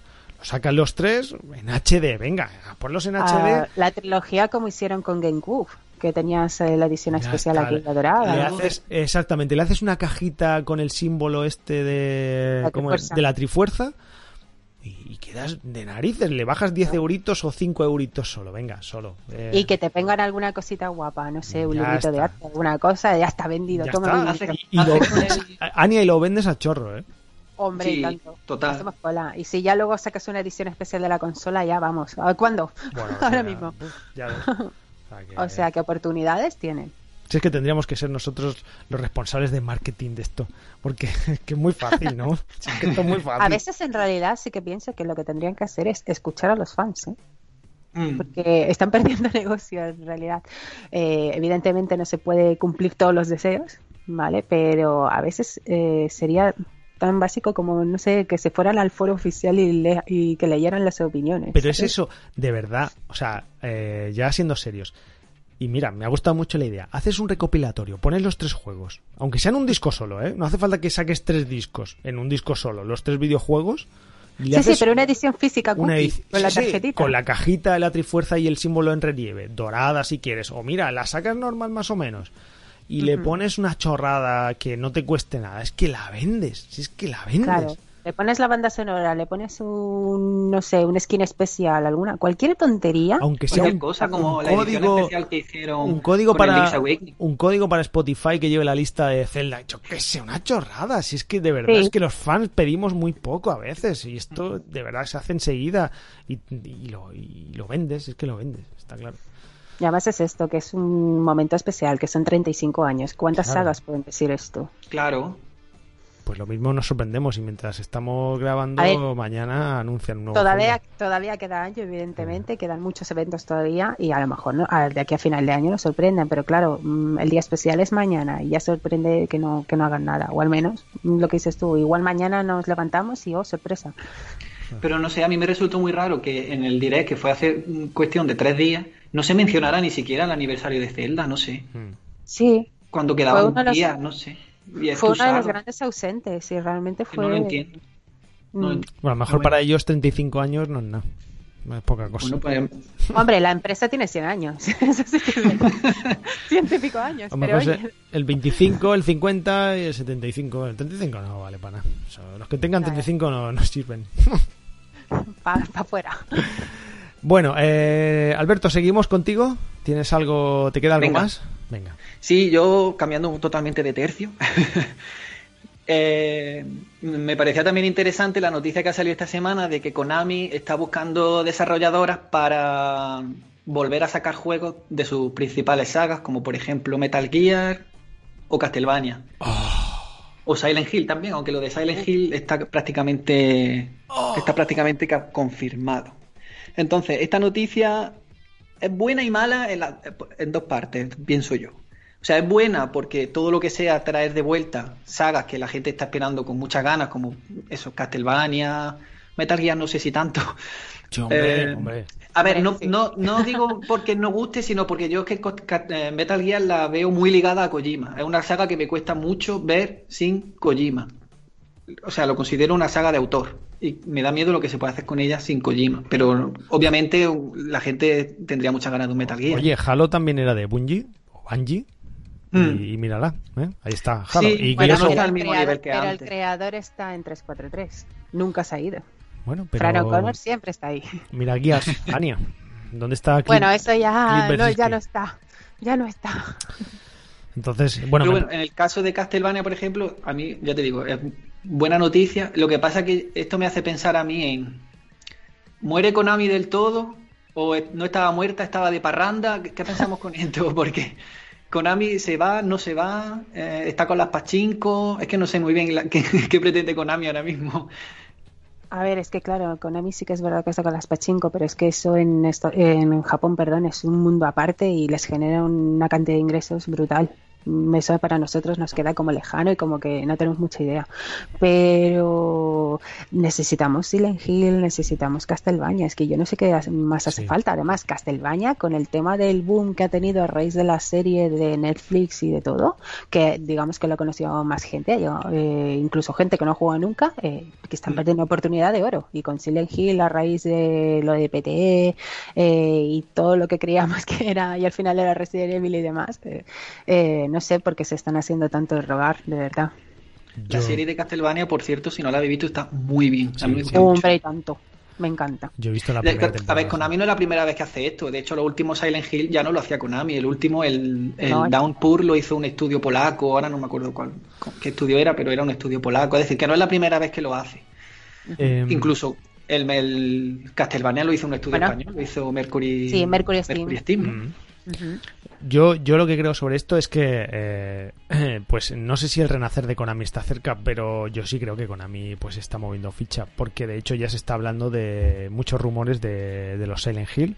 Estamos oyendo por ahí que Silent Hill pues se está desarrollando, que había dos juegos en paralelo, no sé qué, tal, sin decir nombres específicamente y concreto, pero que sí que Silent Hill yo creo que más pronto, yo lo he dicho por aquí alguna vez, creo que más pronto que tarde sabremos algo. Lo que sí es una pena es el tema del Castlevania. Yo es una de mis sagas favoritas, Loro Shadow es uno de mis juegos favoritos y, la verdad que, que es una pena no verlo desde hace ya mucho tiempo. Pero es que no hay noticias. Yo creo que acabó tan mal la serie con Mercury que, que es que esta saga la tienen la tienen congeladísima y es una pena porque tiene mucha mucha calidad y yo le veo todavía muchas posibilidades, pero desde luego además Es que lo del Lords of los Shadow, todo era muy bueno. Lords of Shadow era digno de ver porque el primero fue un juegazo. a mí el primero, me encantó. el primero es una obra de arte, de verdad. A mí, juegazo, a mí me encantó, sí, sí. es una preciosidad de Mm. juego y el final es impactante, es uno de Tío, los el mejores final, juegos. sí. Y luego el 2 yo no fui ni capaz de terminarlo. Yo tampoco, yo tampoco. Porque había cosas que yo decía, pero Dios mío, ¿qué estoy haciendo convirtiéndome en rata? Sí. No sé qué pasó ahí, que, que hubo un cambio demasiado brusco entre un juego y otro, pero el primero fue un juegazo, a mí también me encantó. Yo tampoco. De todas formas, eh, también lo estamos viendo con, con PES. Los Pro Evolution eh, están bajando mucho y es que, la, es que Konami ya no es el que era y es una pena. Tiene muchas buenas sagas, pero joder, tienes tus tres bazas importantes. Sí, no los Ani. están aprovechando. No, no, eso. Claro, es verdad. O sea, Castlevania no la aprovechas. Silent Hill no la aprovechas. Pero ¿cuánta gente daría todo su dinero? Es que te lo tiran a la cara. Por un remake. Hombre. Ya hablamos de un remake, ¿eh? De Silent Hill 1 o 2. ¿Cuántos? Buf, ahora mismo. Madre firma. mía, un remake del primero Todos. Bueno, y del 2. o Empezar como y Capcom. del 2. Si queréis empezar Pero por el el 2. cielo, básicamente. O sea, Un remake del Silent Hill 2 en el que se entendiera lo que te están contando. sí, bueno. Pues no sí. sé, pero por ejemplo, yo la saga que más dudas tengo es con Metal Gear, porque el único Metal Gear que se ha hecho sin Kojima fue el Metal Gear Survive, este se llamaba, creo. Este que era de zombies y, y ya sabemos lo que fue. Entonces, Vale, pues. no- yo no- sí considero que hay muchos estudios que pueden llevar un Silent Hill, un Castlevania, pero un Metal Gear sin Kojima es que no lo veo. Pero, pero al final tienes una saga que tiene mucho tirón. Y aunque quizás, eh, pues esto pasa como cuando sacas una peli, pues eh, así que, que, lleve mucho nombre. Quizás en la segunda parte no vendes tanto, pero en la primera segundo que la, seguro que la vendes. Entonces, no si tú sacas un nuevo Metal Gear de nuevo, mira, vamos a ir más allá. No me saques un Metal Gear de nuevo. Vámonos otra Eso. vez al remake. Sácame un remake del 1. Si es que los vendes como churros. Ya lo hicieron en GameCube. Pues bueno, ahora sí. lo sacas para PlayStation 5. Es que está chupado. Yo estaba pensando ahora, uh, yo estaba pensando ahora, una um, compañía como Sony, por ejemplo, no creo que lo tuviera tan difícil como poner un cheque en la mesa, ¿vale? Eh, coger a Kojima, coger a Konami diciendo, ¿ahora sois amigos? ¿Vale? Y así se un Metal Gear en condiciones. Oh, no, no creo amigos. que fuera Yo dudo que sean amigos. Mira, pero si le ponen un checazo por el, por el Cheque. hombre, si no se tienen que ver. Camión lleno de dinero en la puerta de su casa. Vamos, ahora mismo. Pero Eh, yo creo que se le quitan todos los males. O que le digan, mira, si, hace, si haces un nuevo Metal Gear, te hacemos un Death Stranding 2 o lo que tú quieras. La fuma que quieras, pero te lo, te lo sacamos. Pero sácanos un juego en condiciones. pero fijaos en, Y es que se cae el mundo. Fijaos, No. Anya, en, en Capcom. Qué listos son. Es que son muy listos. Cuando Capcom estaba así, como que temblaba un poco, dice, pues vamos a sacar. Capcom, Vamos a, ¿recordáis? claro, vamos a sacar Sí. unos remakes de nuestra franquicia, una de las, de las franquicias pues más importantes que tenemos. Pumba, y te sacan un pedazo de remake del 2. Ostras, pues ha ido muy bien. Pues mira, vamos a continuar, vamos a sacar pues el siguiente, eh, vamos a hacerlo con el 3. Pues, pues toma, otro gran remake. Es que, ¿de verdad Konami no se le ha pasado por la cabeza sacar un remake de Metal Gear? ¿De verdad no se le ha pasado por la cabeza el remake de un Silent Hill? ¿Del 1 o del 2? Me da igual. Es que si es, Es que Capcom. Y es que encima si lo hacen exclusivo y con toda la pila de dinero encima, eh, es que no tendrían excusa ninguna. O sea, es que mm, Claro. lo vendería. O sea, es que la consola que se lo llevara, mm, vamos, vende de por vida. o sea, Lo que pasa es que yo creo que Konami ahora mismo, si no lo hacen, obviamente será por algo. Yo creo que le sacan mucho más dinero a la Pachinko que el dinero que le puedan sacar a cualquier videojuego que saque. Y, y por eso se han desviado tanto. Si al Joder. final es una empresa que va buscando dinero y si, y si ve. Que con el Pachinko está ganando más dinero que, que con cualquier juego de sus sagas que pueda sacar, pues lo hace. De todas maneras, antes se mencionaba el caso del Pro y a mí me parece bastante honesto lo que hicieron con el Pro este año, ¿eh? Porque perfectamente te lo podían haber sacado como Pro Evolution Soccer 2021 y siendo una actualización de plantilla y, ver, Sí, y bueno, haberte pero- pagado los 60 a- euros. ¿Y qué va? Alberto, Y que dijeron, Esto no, no, se- esta es una actualización, lo único que hemos hecho ha sido actualizar plantillas, también porque no tenían otra cosa. Pero es el inicio del final. Si empiezas así, al final quien te come la tostada es la competencia. Entonces, pues. pero es que Pro lleva ya muchos años. Claro, pero, pero si es que al final es que lo lleva, lleva muchos años, pero porque no están apoyando a Pro, ni están eh, sacando novedades, ni nada. Es el mismo juego prácticamente, perdiendo licencias. Entonces al final tienes una, una franquicia ahí medio muerta que dices, ¿qué hago? Pues la saco a menos a menos precio y, y ya pues que venda lo que se pueda y encima actualización, ya está. Pues Claro, es que eso es lo ¿qué que yo menos? digo. ¿No quieres Silent Hill ya? ¿No quieres Metal Gear? ¿No quieres Castlevania? Pues vende la saga. Que los demás podamos disfrutar de juegos de la saga. Aunque si tú no las quieres, pues vende la licencia. Además, Por lo menos. quizás ¿no? sean de oro igual. O cédela, no sé, pero por lo menos que la gente. Con el tiempo que lleva Castlevania tendría mucho sentido ahora mismo. Lleva mucho tiempo silenciada Castlevania. Es que tendría mucho sentido porque Mm. no lleva el tiempo suficiente como pues para cansar y lleva el tiempo de sobra como para sacar nueva entrega. O sea que es que sería perfecto. Eh, De la última entrega que hacen 11 años, sea, hace por ahí. bastante, bastante. Más. Yo creo De todas maneras, nosotros hablamos del Lords of Shadows diciendo que nos encanta, pero hay mucha gente fanática de la saga que le parece una aberración. Ya. Eso también hay que tenerlo Bueno, pues, en cuenta. Si queréis hablamos de, de un remake de, de Symphony of the Night, por ejemplo, que mucha gente es fan de Symphony Uf. of the Night. Es que tendrán calores. Si es que, Sí, que ahora mismo. claro, es que empiezas así y dices, joder, macho. eh, Pero es que han, han salido juegos de la, de la mecánica de Silent, de, uy, de Silent Hill, yo estoy con Silent Hill, de Castlevania. Hace poco salió uno, Bloodstain creo que se llamaba, ¿no? Sí, sí. Y no dejaba de ser un Castlevania, es decir, que, que, que mercado hay, que yo creo que hay gente que, que todavía hoy en día bien, quiere ¿eh? Castlevania y quiere ese Claro. tipo de juegos. Ha sacado Blasphemous, han sacado muchos juegos de ese tipo que venden. De todas maneras, Castlevania nunca ha sido una saga de vender millones y millones. Pero ha funcionado, entonces no entiendo. Pues si no quieres tú, pues cédesela, Pero cédesela a tienen alguien una que legión de fans muy, muy, muy fieles, así que. esto de CDSLA, pues es en nuestro país, en el de la piruleta y de... pero esto no pasa.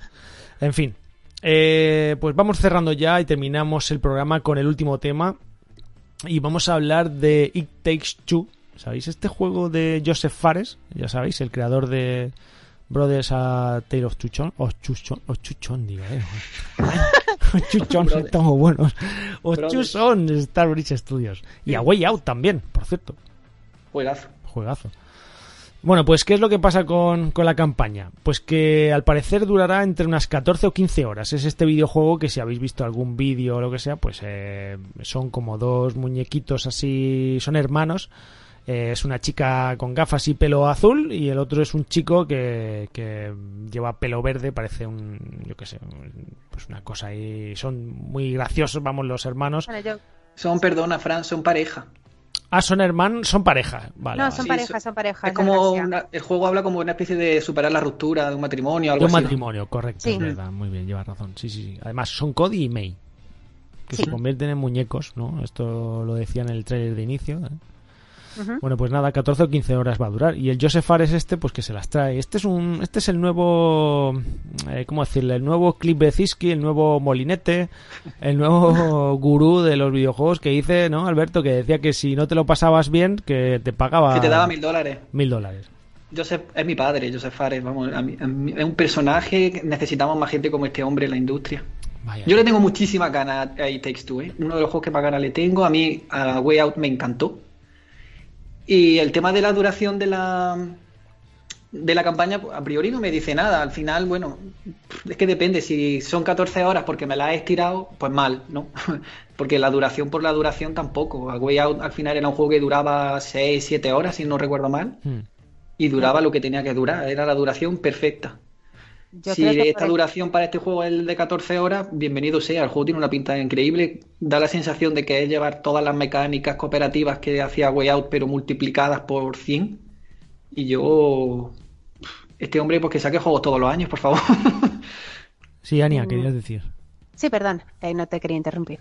Eh, no, yo creo que la duración está bien para el tipo de juego que es. No lo prolongaría mucho, ¿vale? Ahora sí que destacaría algo de este juego que no sé si lo ibas a decir, así que si esto me espero que termines No, no, de hablar. Dale, dale. dale. Ah, Ah, bueno, una de las cosas que sí que me ha gustado de este juego es el hecho de que tú puedes invitar a un amigo con tu copia del juego sin que tu amigo por online lo necesite. O sea, no, tiene que com- no tienen que comprarlo dos personas. Igual que Sí, con esto A también Way Eso Out. Out. Sí, Sí, sí, sí. también, es verdad, Sí. también lo tenía. Eh, sigue siendo algo beneficioso y oye, me parece bien. Además, eh, mira, este hombre dice eh, que en este videojuego hay muchas cosas por descubrir. Textual, ¿eh? Sin coleccionables ni esas mierdas. Ay, Es que es muy grande. tío. No es eso lo que. No es eso. o sea, no os he dicho yo que este es un. Ya verás, este va a dar que hablar. Dice, no es eso lo que queremos. Al contrario, vas por ahí, interactúas con las cosas. Dice, encontraréis multitud de minijuegos, algo así como unos 25 dispersos por el mundo con los que podemos jugar, contenido secundario y esas cosas. También hay muchos secretos. Eh, bueno, espero que la gente pueda encontrarlos, que les van a encantar. Eh, bueno, pues nada, el juego, pues al parecer va a durar esto y saldrá el 26 de marzo. Bueno, pues a priori eh, es verdad que eran, eran, mm, sí, era una pareja, yo me estaba confundiendo. Es que el hombre lo veía ahí con una ramita en- encima de la cabeza que parece un, tronco ahí con una hierba. Y, y bueno, eh, tiene, al menos tiene un diseño artístico muy bonito. A ver qué tal. Lo menos el hype sí que ha conseguido que, que lo tengamos. Y luego, pues a ver qué pasará. Es de PlayStation 5, ¿no? Creo que no, creo que este salía Ah, tan es- para todas. Este es, ¿Es multi. multi? Sí, ah, vale, es Sí. multi. vale, vale. De No, todas pues formas, esto plantea ahora una cuestión, eh, pues no sé qué os parece si los juegos ahora, este tipo de juegos, 14 y 15 horas, ¿no os parece excesivo? Yo creo que tiene toda la pinta de que con 8 despachamos rápido, ¿no? ¿Hay necesidad de alargar tanto estos videojuegos? Bueno, habrá que verlo. Mm, igual es que la dificultad de, o sea, igual es que la duración de horas lo pone una media en cuanto a la- al tiempo que puedas resolver, tardar en resolver los puzzles, perdón. Igual está sumado eso, no lo sé. Es que depende, pues si la historia al final no te cuenta nada y lo que te están haciendo es alargar artificialmente, está mal. O si las mecánicas empiezan a repetirse, porque ya después de 10 horas ya no le daba para más y lo que hace es repetir mecánicas, pues obviamente Bueno. es lo que decía antes, alargar por alargar. No, Sí, en sí, ese sí. sentido, por ejemplo, a Way Out es que lo hacía muy bien, porque eran 6-7 horas y era desde que empieza hasta que termina eran todo mecánicas distintas, distintas, distintas. Cada eran ideas, ideas, ideas. La historia avanzaba a un ritmo súper rápido, duraba lo que tenía que durar. Es que el juego duraba lo que tenía, lo que tenía que durar. Entonces, a mí me pasó que, por ejemplo, terminé el juego sintiendo que me habían contado la historia que me tenían que contar como me la tenían que haber contado, pero jugablemente, si me hubieran echado ocho horas más, pues no me hubiera importado porque es que me lo pasé súper bien jugando con él. Es que sí, pero a lo mejor si te echan ocho horas más ya no, es, no tienes la experiencia tan redonda como, como al principio. ¿eh? Seguramente, siempre es preferible que te dejen con ganas de más a que te saturen. Siempre. Cierto. Hmm. Yo a mí me pasa últimamente... A mí, por ejemplo, el de Last of Us 2 me pareció un poco alargado. Esto me van a llover ahora piedras por todos sitios, pero pues yo había tramos del The Last of Us 2 que lo veía excesivamente alargado. No a nivel de historia, sino a nivel de, tramos de juego, ¿no? De ve de aquí a allá y el tramo era demasiado largo. A mí me pasa con Red Dead Redemption 2. O sea, me parece que de un tramo final hasta, bueno, no diré mucho. Ya sabéis lo que lo habéis pasado, lo que lo que ocurre, pero es que se le ve alargado como un chicle y es un sandbox, ¿eh? O sea, que los sandbox sí, a eso. Y al Assassin's Creed, por ejemplo, le pasa igual. La historia del Assassin's Creed Valhalla en 15 horas está contada. Vaya ganas de alargar los videojuegos. ¿Por qué? Por tener 10 o 12 horas, pues quédate con lo que tú dices.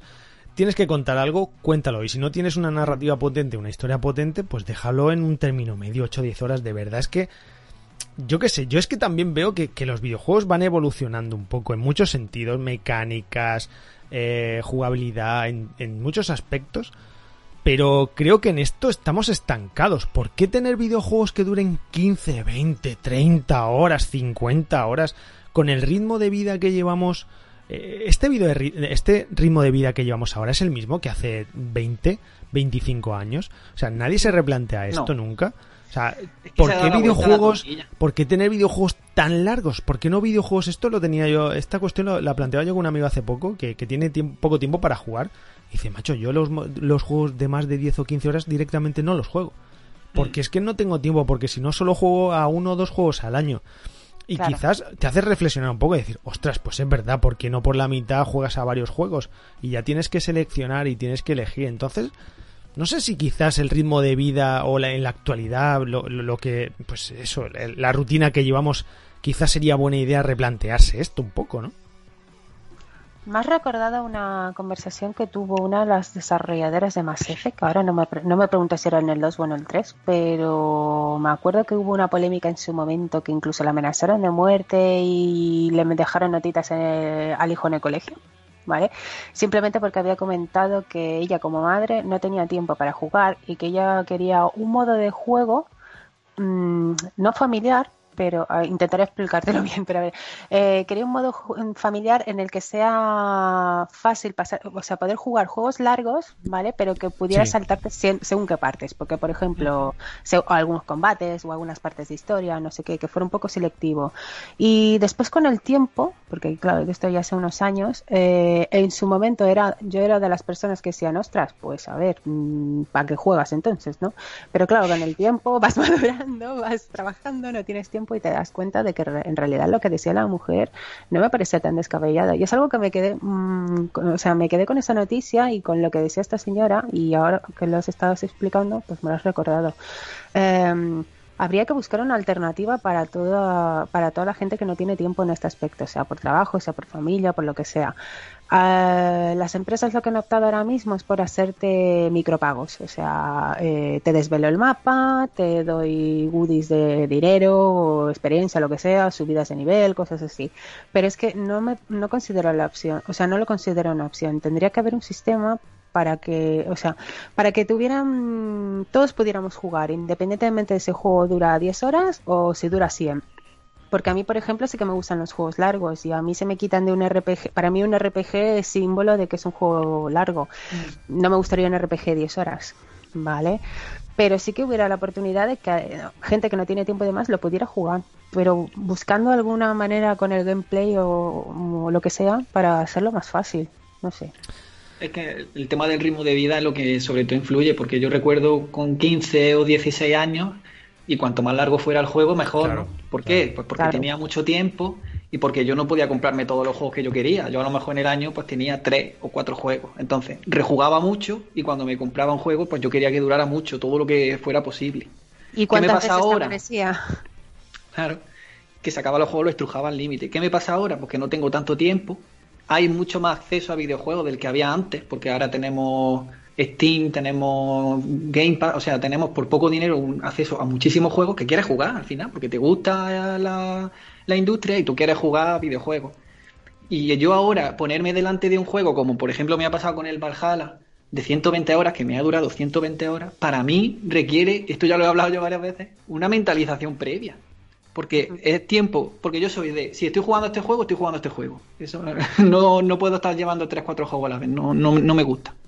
pues si yo me tiro 120 horas con un juego, para mí 120 horas son dos meses probablemente. Pero y que no van a ser 120 horas de calidad, Alberto, es imposible. No, si es que es imposible. Pero aunque lo fueran, me refiero, que, que, que, que yo ahora salgo del Valhalla y lo que busco es juegos que me pasen dos días o tres.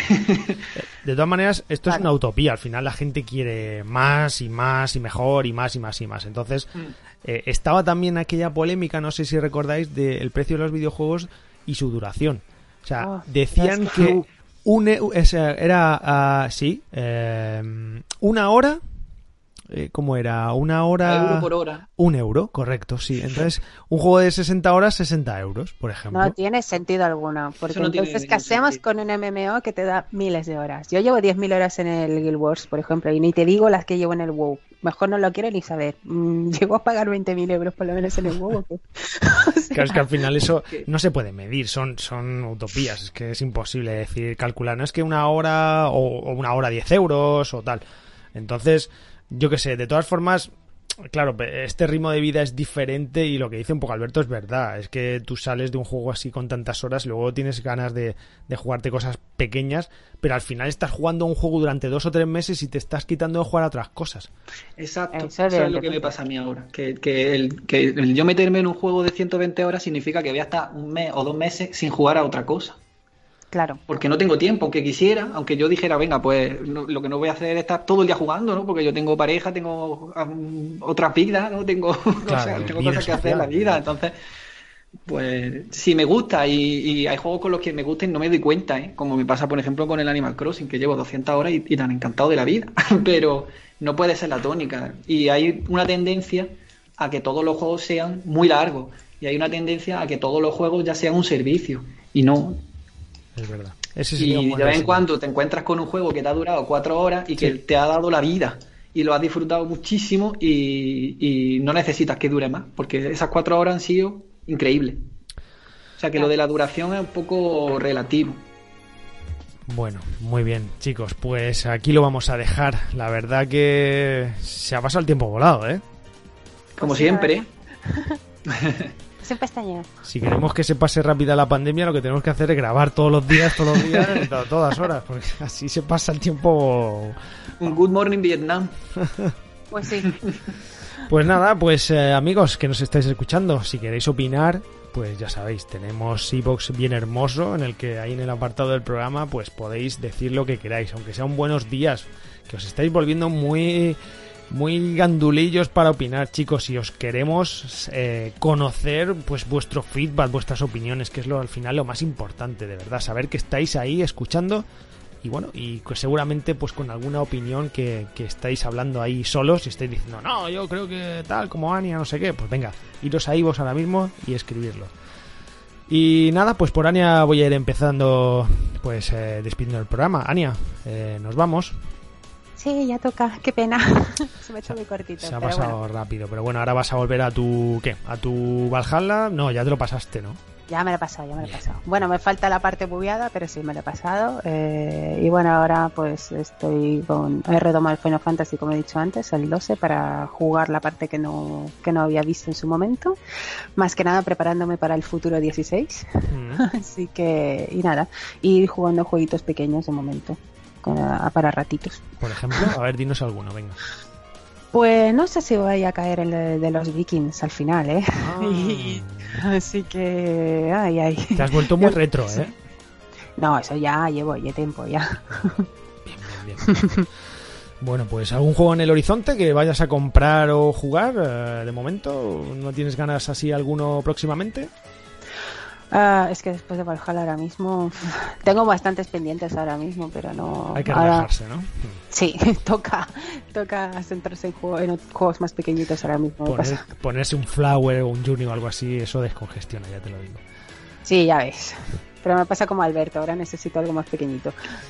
Bueno, Alberto, pues nos vamos. Tú también necesitas algo pequeñito, ¿no? Porque te acabas de pasar esto, está esto costando, ¿eh? Hay que desatascar. Sí, yo estoy ahí porque me terminé el Valhalla y ahora estoy con el Devil May Cry 5, que es cortito, relativamente cortito. No creo que llegue a 20 horas. Y además de foga, con ese juego de foga. Está muy bien. Y la semana que viene me viene el Persona 5 Strikers, que le tengo mucha ganas. Oh, pero ese, ¿de qué va un poco? ¿Es el mismo que el Persona 5? ¿Qué tiene es la diferente? secuela directa, no, es secuela directa. Es la segunda parte, solo que los combates pues no son de eh, por turno, sino que son más estilo Musou. Hmm. Pero es que a mí me, me- Persona 5 para mí ha sido uno de los juegos de esta generación sin duda, me encantó. Y en cuanto que se anunció el Persona 5, porque el juego salió en Japón hace ya un año y pico, ya lleva tiempo en Japón y no se sabía si iba a llegar aquí a Occidente o no. Y yo estaba diciendo que sí, que llegue, por favor, por favor. Así que en cuanto estuvo para reservar, lo reservé porque le tengo muchas ganas, me encantan los personajes y tengo muchas ganas. Así que el martes ya le estaré dando caña. Bueno, pues ya nos contarás. Yo voy a ver si me termino eh, Nino Kuni 2, que se me ha atascado ahí con, con la última fase, que tengo que otra vez volver a Vaya. tomar. qué tedioso. Venga, tú puedes. Dios, qué tedioso que es esto del reino. Es, es- uf, no puedo. ¿eh? A mí me gustó Alberto la gestión del reino. Pero ¿cómo Lo te tuyo puede no gustar son los eso? juegos. No te puede gustar eso. no es- lo tuyo no son los eh, juegos de 4X, no, esto es de gestión y demás. Pues el caso es que sí, súper básica. sí que me gustan, pero, pero es que el juego no te puede eh, dejar libre y avanzar y no gestionar en el reino si no quieres y no avanzar en secundaria si no quieres para luego obligarte a volver atrás y la necesidad de tener que ir hacia atrás para poder avanzar. No sé si me explico. O sea, Mm. si tú me dejas, déjame. O sea, ténmelo como una opción. Pero hombre, no me lo conviertas luego en una obligación y me hagas volver hacia atrás para gestionar el reino, para conseguir súbditos y tal, cuando ya llevo casi, eh, casi el juego completo y ahora tengo que empezar de cero casi en cuanto a la gestión de reino y demás, cuando me has dejado suelto. Si no, de alguna manera, oblígame a pasar por ahí. Entonces esa curva de, de adaptabilidad al juego es horrible, es de lo peor que he visto, porque es que no te obliga a nada. Entonces, se me está haciendo tedioso. Bueno, Te va a costar. paciencia y, y- y mentalización. Y no replicarme, ¿eh? que esto es así, punto. que estoy muy enfadado. Si no, despedidos. Bueno, también voy a empezar en la Man of Medan, ¿eh? el de Dark Pictures. Ay, este- qué ganas le tengo yo a ese. Sí. Pues ya me contarás qué tal. Ya te contaré, sí, porque tengo, tengo muchas ganas que ya lo tengo ahí aparcado mucho tiempo. Así que a ver, a ver qué tal. Y nada, amigos, pues ya está. Así que nada, nos despedimos hasta el próximo programa y que paséis fel- feliz semana de juegos a todos. Nos oímos en el siguiente. Un saludo de Francia. Chao.